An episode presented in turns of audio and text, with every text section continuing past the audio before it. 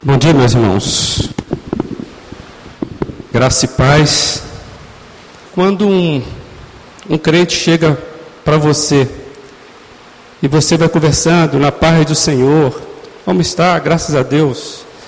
E de repente ele abre a carteira e você vê lá um, um lenço, um, um, um como é que fala? Um calendáriozinho da igreja e a pessoa diz para você que ele usa aquilo porque foi ungido no culto de tal coisa, e aquilo, além de trazer prosperidade, permite que o devorador não chegue na sua carteira. Você começa a ficar preocupado: que tipo de teologia essa pessoa tem? E é nesta questão, são essas questões que fizeram tenho dificuldade de explanar para os irmãos sem ler. E eu gostaria que os irmãos tivessem um pouquinho de paciência. O título que eu dei a mensagem, geralmente eu não anuncio o título aqui, mas eu resolvi anunciar que é A Teologia Nossa de Cada Dia. Refletindo sobre a importância do ensino teológico na contemporaneidade. O que a teologia tem a ver comigo? Você pode estar perguntando.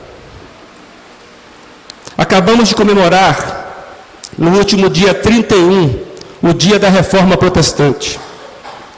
Um dos pontos levantados pelos reformadores há quase 500 anos foi justamente a relevância do estudo e obediência às Escrituras.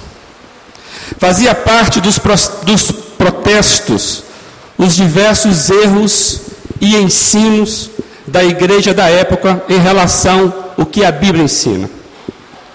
O distanciamento do conhecimento bíblico por parte dos fiéis e o monopólio da interpretação bíblica restrita ao clero acabou por provocar um racha tão grande que impossibilitou que alguma coisa pudesse ser reformada.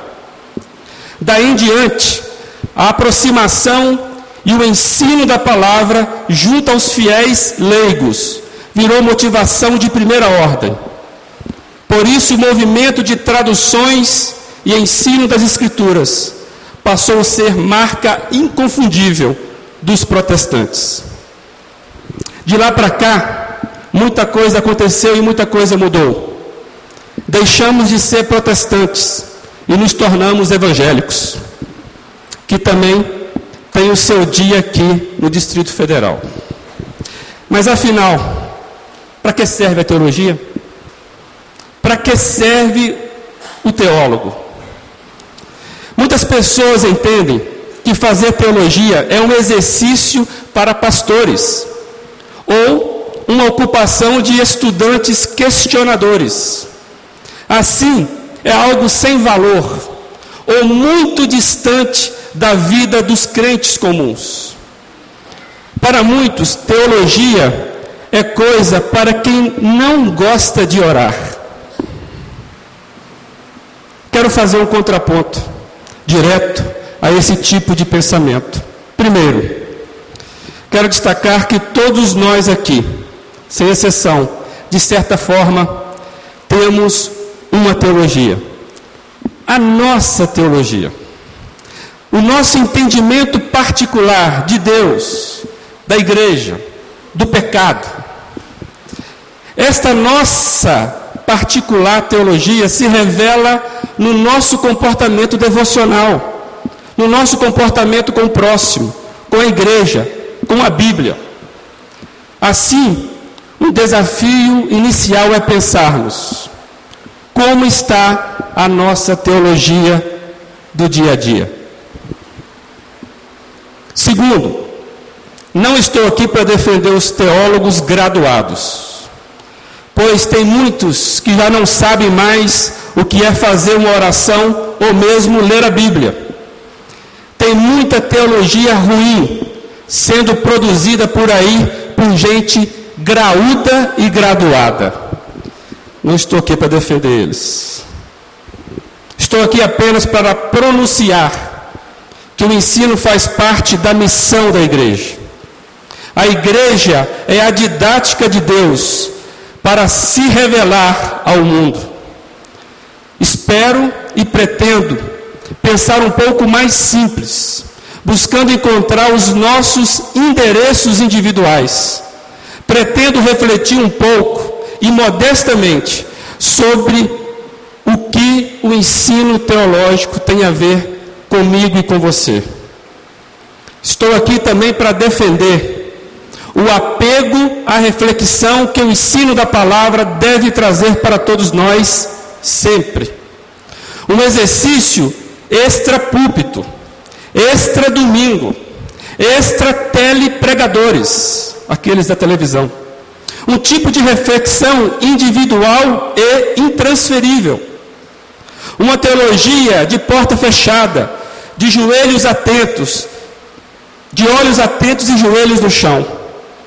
Uma teologia devocional do crente com a sua Bíblia. Exatamente a Bíblia que anda tão esquecida ultimamente e tão desconhecida, apesar de tão comentada.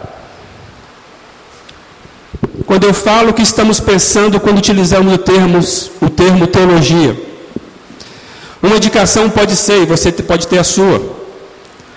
Teologia pode ser entendida como estudo das coisas relativas a Deus. E aqui entra a sua natureza, suas obras, sua revelação e seu relacionamento com os homens. Hoje, teologia, mais do que uma disciplina, virou academia reconhecida pelos profissionais da educação. Aqui entra uma questão importante que eu quero trazer. Não podemos distanciar teologia da igreja, pois a finalidade do ensino teológico deve ser servir a igreja na sua missão de viver os valores do reino de Deus. Não pode haver uma boa teologia divorciada da vida da igreja. De igual modo, não pode haver um bom ensino na igreja sem reflexão teológica. Não podemos profissionalizar a reflexão teológica. Não faça isso. Não podemos terceirizar, apesar de estarmos na terceira, terceirizar a reflexão teológica. Precisamos fazer é uma reflexão teológica, bíblica e engajada. E é nesse sentido que entendo que algumas funções têm importância para o ensino e a reflexão teológica na atualidade. E eu quero destacar algumas funções que eu vejo do ensino teológico. A primeira, uma função da teologia é avaliar o que se faz à luz do ensinamento das Escrituras. Uma função da teologia é avaliar o que se faz à luz das Escrituras, ou seja, a função da teologia é trazer discernimento, discernir as coisas. Tem muita gente hoje buscando e pregando um tipo de teologia que atraia felicidade. Muita gente tem se achegado às Escrituras, vão de fato às Escrituras, buscando fórmulas para achar o pote de ouro da vida feliz sem problemas. Felicidade e facilidades são a busca de muitos que estão enchendo as igrejas na atualidade. É lastimável o tipo de crentes que nos tornamos. Conheço, reconheço que muitos teólogos têm proporcionado esta nova idade das trevas na contemporaneidade. São megas gurus das megas igrejas e dos canais de televisão vendendo cisternas rotas ou raízes envenenadas tem muita morte na panela disfarçada de alimento. A boa teologia não busca ou não inventa felicidade.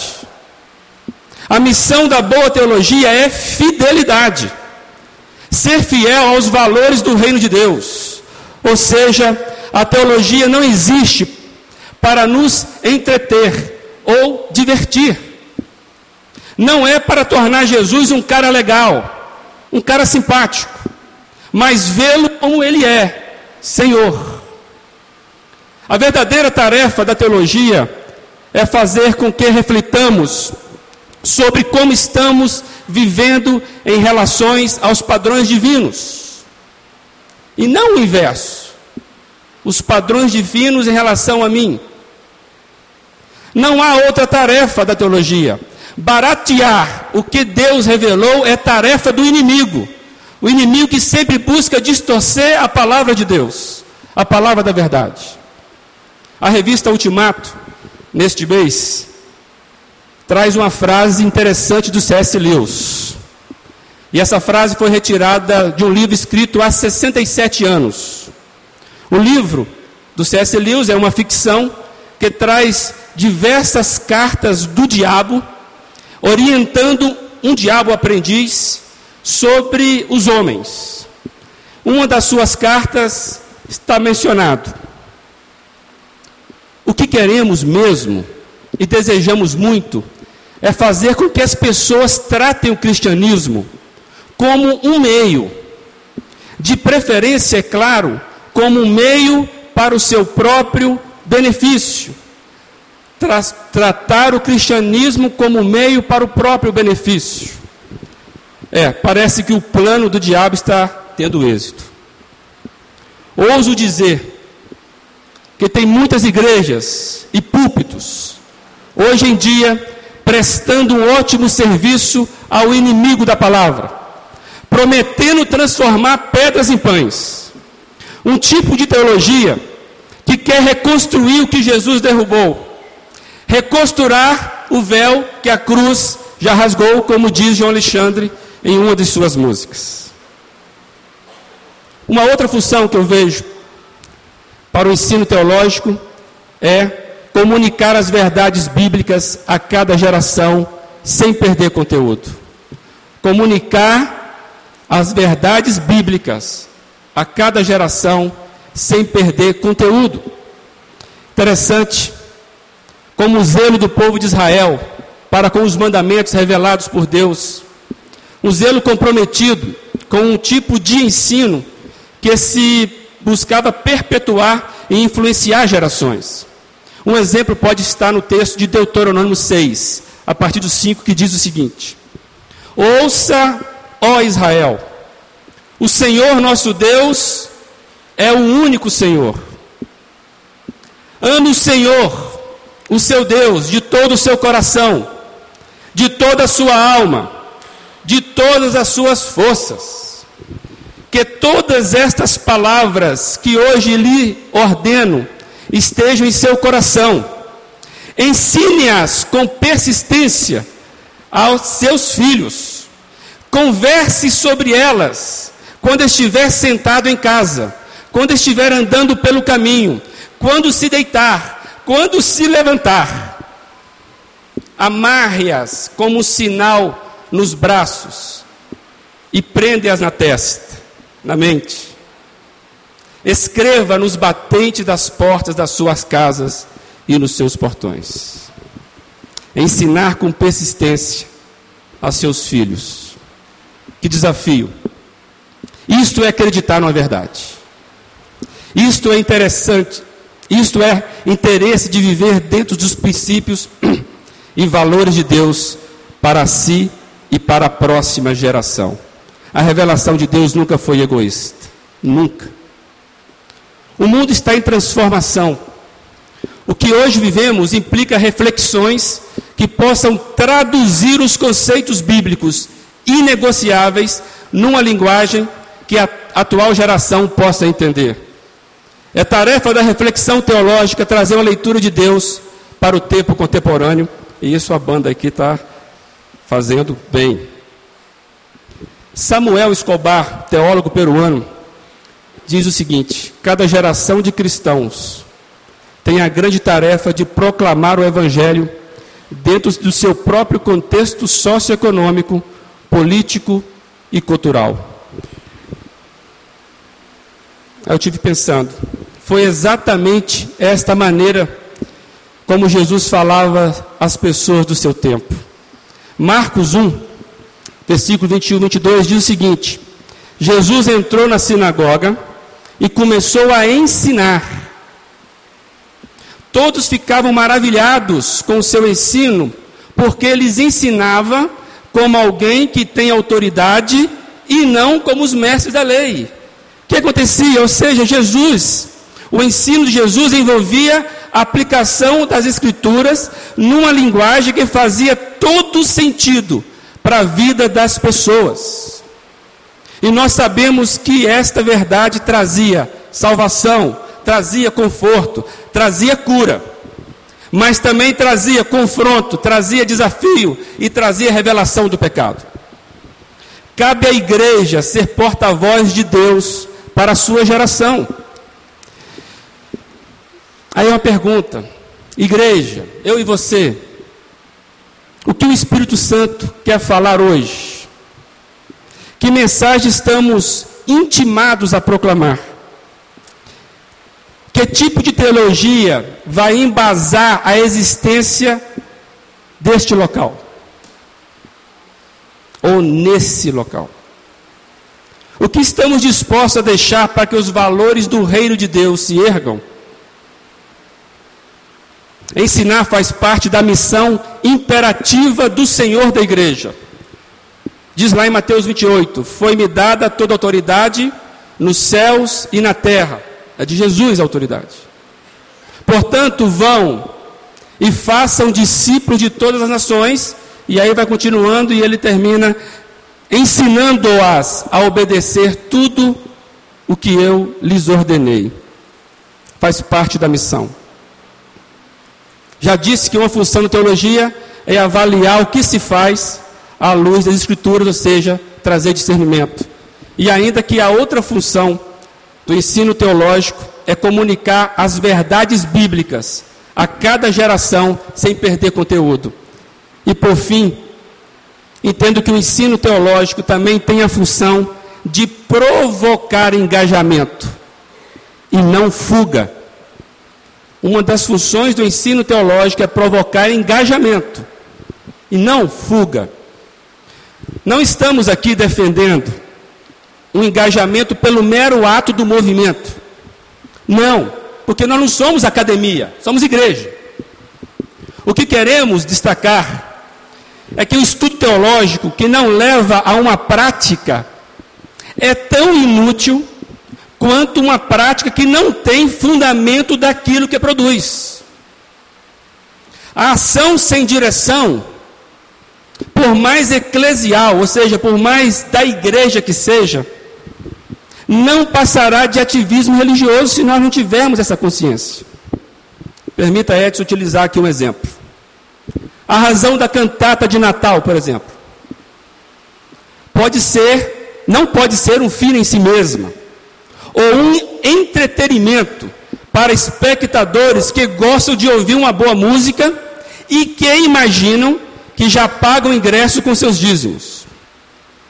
Se entendermos que o belo esforço dos irmãos do coral da igreja, esse belo esforço que eles estão fazendo há vários meses, é apenas para massagear o nosso orgulho de uma igreja com boa programação para o fim de ano, não estamos agindo, se assim for, não estaremos agindo em nada melhor do que a expectativa de virada de ano de quem está nas praias de Copacabana.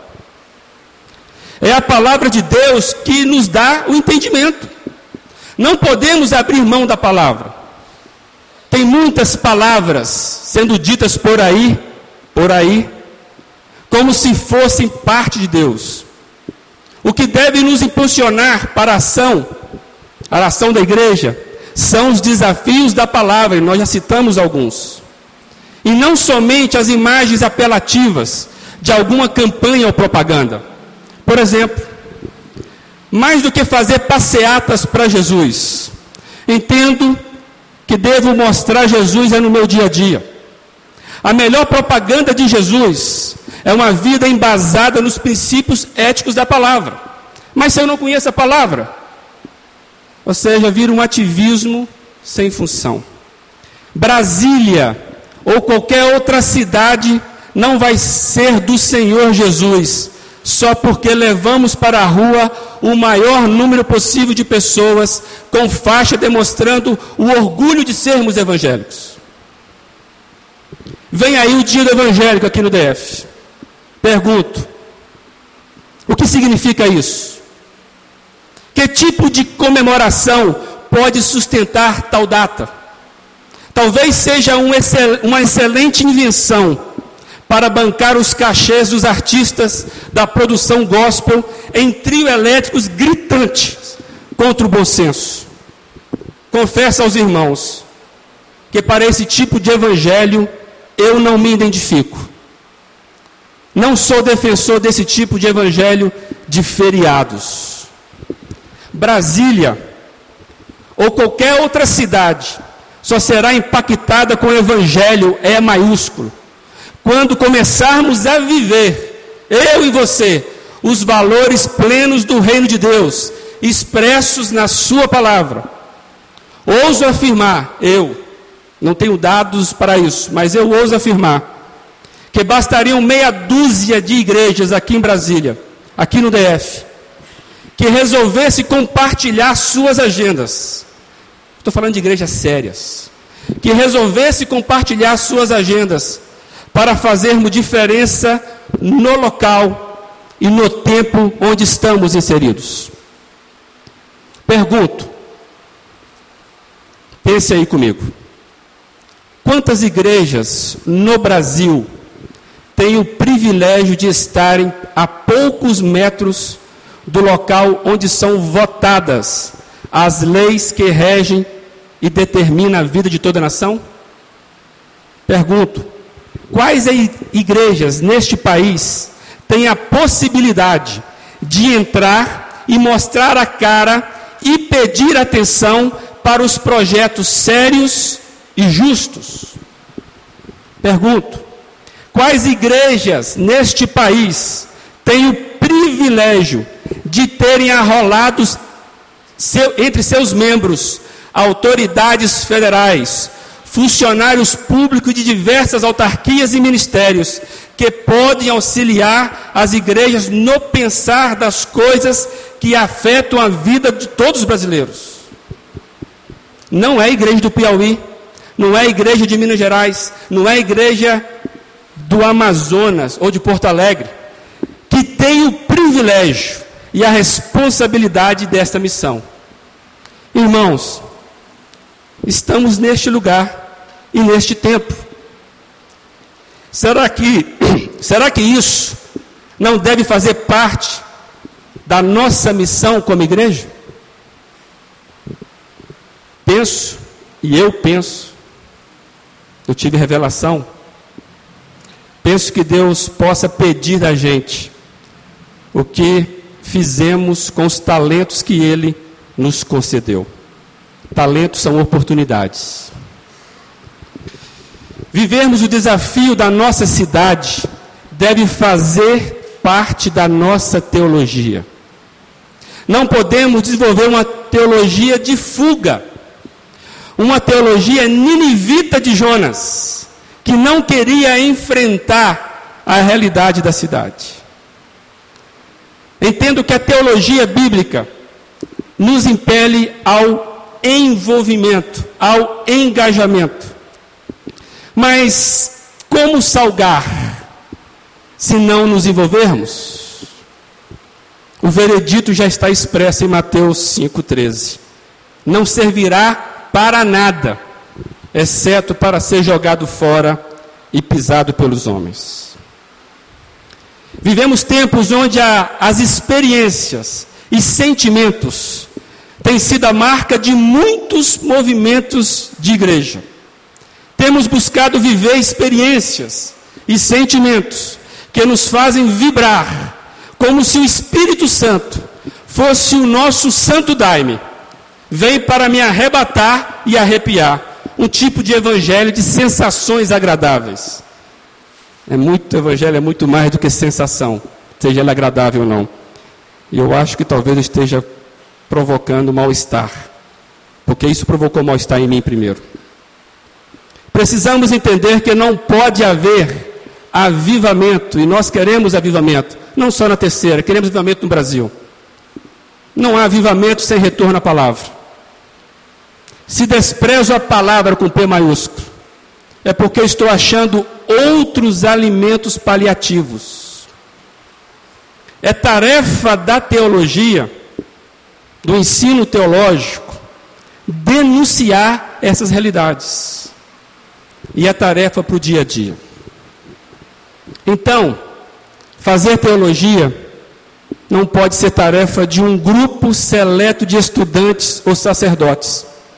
Se quiser colocar bispo, apóstolo, aí fica à vontade. É justamente nisso que a reforma bateu de frente. É um privilégio e uma responsabilidade de cada seguidor do Mestre Jesus. É o sacerdócio universal, porque o sumo sacerdote já rasgou o véu. A pergunta que fica é: que tipo de teologia eu e você estamos vivendo?